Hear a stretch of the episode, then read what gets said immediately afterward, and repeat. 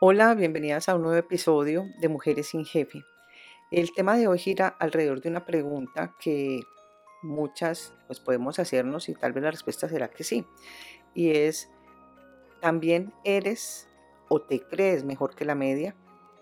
Porque casi todos eh, siempre creemos que sabemos más que los demás, que somos mejores pues, que los demás en la forma de actuar, que las soluciones que nosotros tenemos para las cosas son mejores que las de otras personas, que pudimos actuar de manera diferente a como actuó esa persona y lo haríamos mejor. Entonces, pues es algo que, que a todos nos compete y obviamente pues también habrá momentos que de verdad sí eh, vamos a ser mejores en ciertos campos y obviamente también habrán cosas de las que más sabemos, pues porque nos hemos preparado eh, en cierto campo, la experiencia nos ha dado conocimiento, hemos estudiado acerca de algún tema o, incluso pues alguna profesión, entonces pues muchos otros factores que nos hacen eh, saber más que de pronto si nos comparamos con un grupo de personas, pero así pues como pensar que todos al mismo tiempo vamos a estar pues por encima de la media y que todos siempre vamos a ser mejores que la media, eso es algo pues estadísticamente imposible. Sin embargo, consciente o inconscientemente, eh, pues nos podemos considerar mejor que la media en algún momento así no lo seamos. Entonces, por ejemplo, se habla de que hay un 98% de las personas que se pueden considerar más agradables que la mitad de la población entendiendo agradable como altruistas, empáticos, simpáticos y todas las cualidades que queramos. Entonces, eh, sin embargo, pues esta percepción exagerada de la apariencia es solo eh, una más de las manifestaciones eh, generales que los psicólogos llaman automejora. Y esto aplica pues con casi todo. La mayoría de las personas creen que son superiores a la media y como habíamos dicho, pues es imposible. Por ejemplo, también hay el 93% de los conductores que se califican a sí mismos como mejores conductores promedio. Siempre tienen pues algo que hablar y que opinar acerca de lo que les pasan a los otros conductores. Entonces, por ejemplo, dicen, ah, no, es que yo hubiera frenado a tiempo. No, es que yo hubiera reaccionado de tal manera y hubiera salido airoso de esa situación.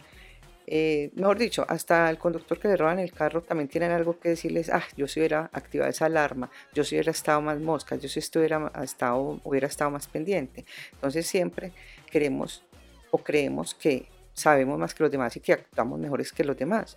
Eh, por ejemplo, los profesores de universidad, eh, el 94% dice que hace su trabajo por encima de la media. Entonces, hasta con cosas que no tienen que ver con la habilidad o la profesión. La gente puede considerarse que pueden contagiarse menos fácil que otros porque pues a ellos no se les pega nada. Y para todo pues se creen como inmunes, se creen que son los mejores y que pueden eh, superar a los demás. Puede que en este momento alguna estará pensando que los sesgos de automejora no se aplican a, ustedes, a las que están pues, pendientes y no es la única porque la mayoría de las personas afirman que son más precisas que otras para autoevaluarse. Y pueden, pues la autoevaluación se imaginan que cómo pueden ser los resultados, autoevaluarse con los más altos calificativos. Entonces las teorías pues varían en cuanto a las razones pues, de estos efectos de estar por encima del promedio pero los investigadores parecen que están de, acuerdo en que esto es una herramienta social, porque nos engañamos a nosotras mismas inconscientemente, pues de manera que podamos ganar confianza y creyendo que estas interacciones con las demás personas van a mejorar por lo que estamos mostrando aparentemente, lo que eh, queremos mostrar, que muchas veces una parte de eso que queremos mostrar no es la realidad. Entonces, pues todo esto es lo que nos conlleva a, tener la sensación de que nos expresamos mejor que la media, que cocinamos mejor que nuestros amigos, mejor dicho, que hasta sabemos más de medicina que el mismo doctor a quien vamos a ir a consultar por, alguna, por algunos dolores o algunos padecimientos. Entonces ni siquiera le damos la palabra al doctor a ver qué piensa él que puede ser lo que tenemos, sino que y, y, escuchar primero pues los síntomas para poder diagnosticar qué es lo que tenemos, sino que ya entramos y queremos decirle al doctor, mire doctor, o sea, no empieza por los síntomas, sino a contarle o a decirle cuál es la enfermedad que cree que está padeciendo. Entonces, pues si sabemos hasta qué enfermedad estamos padeciendo, pues para qué vamos al médico. Como decíamos ahora, pues también creemos que manejamos mejor que cualquiera, como los que hemos montado en un carro. ¿Cuántas no nos montamos de copiloto y somos más canzonas que, que el mismo conductor porque ya le estamos diciendo cómo tiene que manejar? Entonces, pues todo esto es lo que nos conlleva a creer que somos mejores que la media. Ahora, este comportamiento de las personas pues no es de hace poco. Hace muchos años, por ejemplo, en 1772, hubo un militar y escritor llamado José Cadalso y él escribió una obra titulada Los eruditos a la violeta. Y esta obra fue publicada como un regalo a los que pretendían saber mucho, educándose o preparándose poco. Y también porque hace referencia a la violeta, un dático adicional, porque este era uno de los perfumes preferidos por los jóvenes que estaban a la moda en esa época. Entonces, erudito a la violeta es una frase eh, que se refiere precisamente a los falsos eruditos. Y este tipo de eruditos son personas que apenas tienen conocimientos superficiales de las ciencias o de las artes o de determinadas materias, pues cree que saben mm, de todo, saben mucho y de pronto no saben nada.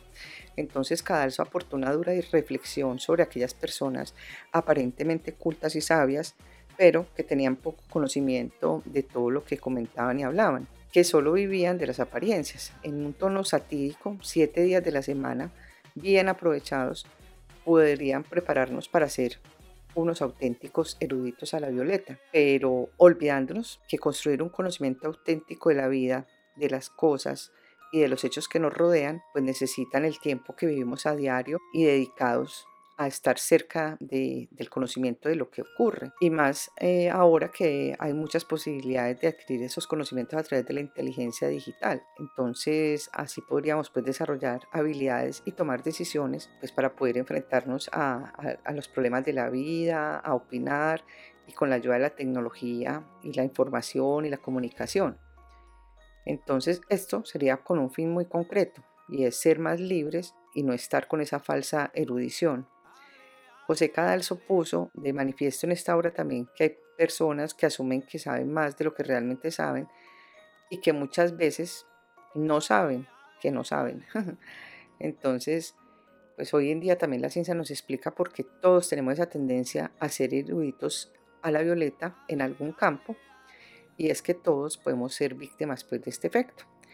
El sesgo por interés personal es un error eh, que describe la teoría de la atribución y este aparece cuando la gente se autoatribuye el crédito personal de sus éxitos, pero no de sus fracasos.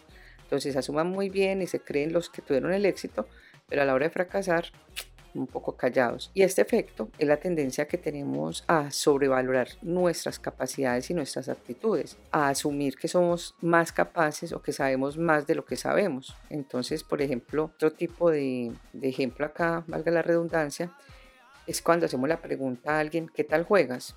O sea, queremos saber cómo es el nivel de juego de un adversario nuevo que llegó y la respuesta más probable es que sea, creo que estoy por encima de la media. Y lo mismo pues puede ocurrir con otras actividades. Entonces es una característica bastante común el creer que uno es mejor de lo que en realidad es, tanto en lo profesional como en cualquier otro campo. Pero, como hemos dicho, estadísticamente hablando, es imposible. Ahora, ¿por qué casi todas las personas se creen mejor de lo que son? Pues porque una cosa es tener seguridad en uno mismo y en lo que se hace y creerse el cuento y meterse eh, en la película de lo que uno quiere llegar a ser, ¿cierto? Pero algo muy distinto es creerse pues que no cometemos errores y que nunca podemos tener actitudes insanas o equivocadas. Entonces, si nosotros fuéramos tan generosas en la forma de percibir a los demás como lo hacemos con nosotras mismas, todo sería pues muy distinto, porque cada persona tiende a aceptar más la información positiva sobre ella, eh, que además pues se trata de magnificar y todas hemos caído en eso. En cambio, la negativa, o sea, lo que la información pues, negativa que hay acerca de ella o las cosas de pronto que no son tan convenientes, pues las trata de ignorar. Entonces, de allí que cada uno se vea mejor que la media. Y es que comparadas con ellas mismas o cuando estamos nosotros pasando por ese momento de ser, de creernos mejor que la media, entonces la mayoría podemos ver a los amigos, a los compañeros de trabajo, a los vecinos, etcétera, con muchas deficiencias. Entonces, Ahí, en este caso, la que se cree mejor que la media, pues va a considerarlos menos éticos y pueden decir cosas como, no me sorprendió que López se dejara sobornar. También puede considerar a los otros menos tolerantes. Entonces ahí es cuando dice, ah, yo sí admito que tengo prejuicios, pero a mí nunca se me hubiera ocurrido reaccionar como lo hizo Pérez. Y por supuesto, las que se creen mejor que la media, entonces ven a los demás menos inteligentes. entonces ahí es cuando dicen, pues yo no es que sea una lumbrera, pues, pero hasta el más ignorante sabe más que Ramírez, y así todo por el estilo. Entonces, este fenómeno eh, de creerse mejor que la media, no se ve es que en todos los aspectos de la vida prácticamente. Entonces, no falta en el matrimonio de las familias. Entonces, allí cada uno se considera mejor que la media en simpatía, en responsabilidad, hasta en colesterol. E incluso pueden pensar que son más inmortales que los demás, como así un cuento que había sobre un matrimonio que un marido le dice a la esposa, si uno de los dos muere primero, creo que me iré a vivir al campo. O sea, él ya está suponiendo que él va a ser el que tenga más vida larga que la esposa.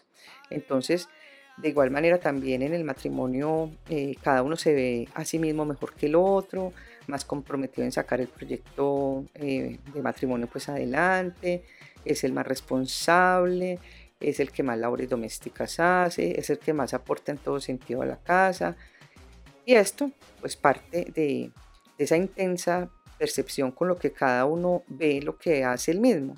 Entonces, comparado con lo que ve, que en realidad pues es lo que no ve. Entonces, o sea, si se comparan a ellos mismos con el otro, ve realidades que no son. Ahora, la excepción en este fenómeno menor que la media, en este caso de la media naranja entre los cónyuges, ya sí aparece, pero cuando se comparan en el grado de felicidad. Entonces ya en este caso, cada uno se ve más infeliz que la media de matrimonios. Entonces piensan, lógico, es que si alguien es feliz en un matrimonio, es que está cometiendo algún error. Y así, pues mejor dicho, para todo tiene su cuenta. Entonces este síndrome de ser mejor que la media eh, se, extiende pues eh, a cada uno de los componentes de una familia. Entonces ya la familia que está compuesta por esposo, esposa, hijos, pueden haber viviendo con uno hasta primos, no sé, sobrino, lo que sea, la familia completa, un paseo a una finca que ahí sí están todos, eh, y en la casa cotidianamente, cualquiera de ellos pues se cree mejor que la media y de su entorno afectivo. Entonces, esta que es una sobrevaloración eh, se puede mirar en mil detalles. Por ejemplo, llega la factura de EPM más alta que lo normal, llegó costosita. Entonces ahí sí, pregúntele pues a ver cómo y por qué está tan alta esa factura. Entonces ahí ya todos los miembros de la familia eh, ya están convencidos, y aseguran y se creen el cuento que, pues si lo dicen, que no, que cada uno de ellos es el que menos consume servicios. Entonces ahí dice uno, yo nunca plancho una camisa. El otro, no, yo nunca me seco el pelo con secador. No, las niñas, casi nunca uso la plancha para el pelo. Bueno, los que, no, yo casi no me demoro en la ducha, etc. Y así, pues, mejor dicho, salen con mil cuentos y mil disculpas todos. Es más, Jamás ninguno de ellos deja una luz prendida inútilmente. Asimismo, también con los hijos y las hijas que creen que se comportan eh, o que son mejores en todo lo que hace el otro hijo o hija. Ya es cuando ellos dicen, ah, es que yo soy más juicioso, es que yo soy más buen hijo, es que yo ayudo mucho en la casa, es que yo soy el que más eh, contempla a mi mamá, bueno, y un montón de cosas, siempre son mejores que el hermano. Este síndrome mejor que la media afecta pues no solo la percepción de nosotras mismas, sino que también a la de nuestros grupos. Y estos grupos pueden ser étnicos, deportivos, gremiales, etc. Entonces, la gente ve al grupo al que pertenece superior a todos los grupos. Y pues eso, en eso hemos caído todas, ¿sí o no? Y más cuando hay competencias y bueno. Eh, por ejemplo, los nacionalismos, eh, los hinchas de algún equipo, son ejemplos pues muy típicos eh, para generar este síndrome. Ahora, cuando el trabajo es en equipo, también sabemos cómo pasar la pelota y es cuando pasamos de actuar mejor individualmente que la media grupal. Entonces aquí pasamos a que se individualice cuando competimos dentro del mismo equipo. Entonces, cuando un grupo de personas trabaja en equipo para lograr sacar adelante un proyecto, entonces, ese proyecto si tiene éxito, ahí viene pues como que cada uno de los participantes eh, a resaltar que su contribución ha sido mejor que la media. Ahora, si el equipo haciendo este proyecto, este proyecto fracasa, ya los miembros del equipo pues van a tender a autojustificarse con frases como, ah, es que sí, no me hicieron caso, ah, es que como yo en realidad sí casi no participé ahí, y así. Entonces intentan reducir la responsabilidad que tuvieron en ese equipo. Entonces esto, eh, pues consciente o inconscientemente, es un mal llamado complejo de superioridad, porque siempre es de inferioridad. Y esto impregna la mayoría de comparaciones con uno mismo, porque sí, estadísticamente las personas medias se consideran mejores que la media, entonces sus expectativas en la vida entrarán siempre en conflicto con la realidad. Entonces ahí puede manifestárseles con toda crudeza el complejo de inferioridad. Entonces el síndrome mejor que la media es en muchos casos un mecanismo pues para que la gente se defienda de las más profundas inseguridades, pero convivir con él es un obstáculo para el verdadero desarrollo personal y para las relaciones con los demás, porque solo realmente si nos ponemos a mirar, solo permite relacionarse con uno mismo, porque el afectado por ese problema es como el egocéntrico, que dice que es un tipo encantado de haberse conocido. Entonces, creerse superior no es una buena actitud para reconocer errores, porque pues a nadie le gusta bajarse de su ranking de perfección. Las justificaciones que el individuo usa para protegerse son una barrera y es un autoengaño que le impiden eh, valorarse adecuadamente o reflexionar sobre las verdaderas causas de sus errores. Como se cree mejor de lo que es, pues no se escucha a sí mismo ni tampoco escuchar las posibles pistas que, de pronto los, pues, los demás quieran hacerle caer en cuenta. Entonces, pues gran parte de nosotros vive de ilusiones sobre uno mismo y no de verdades. Entonces, imaginaos pues cuando de pronto algunas de esas verdades nuestras eh, son muy decepcionantes, pues entonces de pronto muchas veces tratamos de ignorarlas, porque pues como hay tanta educación competitiva, y, todos estamos pues como pendientes de un buen pedazo de torta por ser los mejores o por lo menos mejores que la media. Entonces, ¿cómo podemos tratar de evitar este efecto? Primero, ser conscientes de que este efecto existe y que todas podemos caer en él, porque pues lógicamente todas somos incompetentes en algunas áreas, no todo lo podemos dominar. Y en un ejemplo tan sencillo, es que pues no es ni tan sencillo, ya una cosa mayor, vaya pues maneje usted un avión, vaya pues usted maneje un cohete espacial, o sea, y así, pues y eso es pues poniéndolo ya como muy, muy grande porque pues imagínense quiénes pues los pilotos los que se han preparado para eso. O yo para qué me voy a poner a dar clases de una materia que ni siquiera domino ni entiendo siquiera, no puedo hacer eso, ¿qué no tiene que hacer? Pues una persona que haya estudiado ese tema o esa rama en especial. Es como dice el cuento zapatero a tus zapatos, que queramos aprender todos los días, lógico, y como investigar, indagar sobre cosas que realmente nos puedan llamar la atención y nos apasionen y, pues educarnos sobre eso, actualizarnos sobre eso. Pero pues como para dominar exactamente todas, todas, todas, todas, todas las profesiones, todos los oficios, todas las cosas que, que se desarrollan día a día en la humanidad, pues es como difícil. Entonces, pues tenemos como que aceptar que hay cosas que sabemos y hay cosas que no. Pues tenemos que permitirnos a nosotros mismos escuchar a los demás, que pues hay una perspectiva en la que nosotros podemos estar equivocados al igual que los que pueden estar los demás. Es bueno pedir opinión a los demás porque si son expertos en algún tema, ese conocimiento nos va a ayudar a, pues, a generar nuevo conocimiento y por tanto pues a ser más conscientes de lo que nos queda por aprender. Entonces hay que seguir formándonos en diferentes áreas, en aquellas que nos llaman la atención, que nos pueden apasionar y así pues sabiendo cada vez más ya podremos tener una verdadera capacidad y conocimiento. Porque pues cuanto más sabemos, eh, más ajustada es nuestra valoración al nivel real de conocimientos que tenemos y seremos capaces de reconocer nuestros errores y también de nuestras limitaciones. Bueno, hasta acá termino este episodio. Eh, les dejo esta última frasecita, que es una cita de Confucio, y dice, saber que se sabe lo que se sabe y que no se sabe lo que no se sabe, he aquí el verdadero saber. Entonces hasta acá ya llegamos con este episodio, espero que les haya gustado.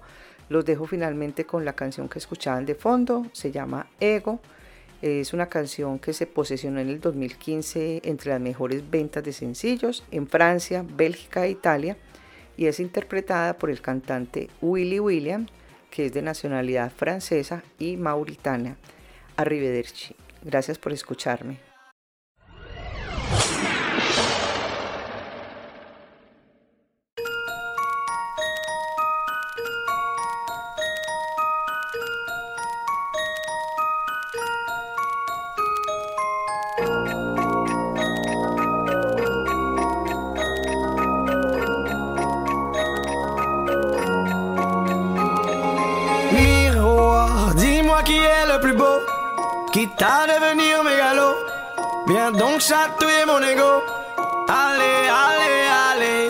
Laisse-moi rentrer dans ta matrice, goûter à tes délices. Personne ne peut m'en dissuader. Allez, allez, allez. Je ferai tout pour t'accompagner. Tellement je suis borné. Je suis bien dans ma bulle. Allez, allez, allez. Tout est beau, tout est rose. Tant que Dis-moi qui est le plus beau. Allez, allez.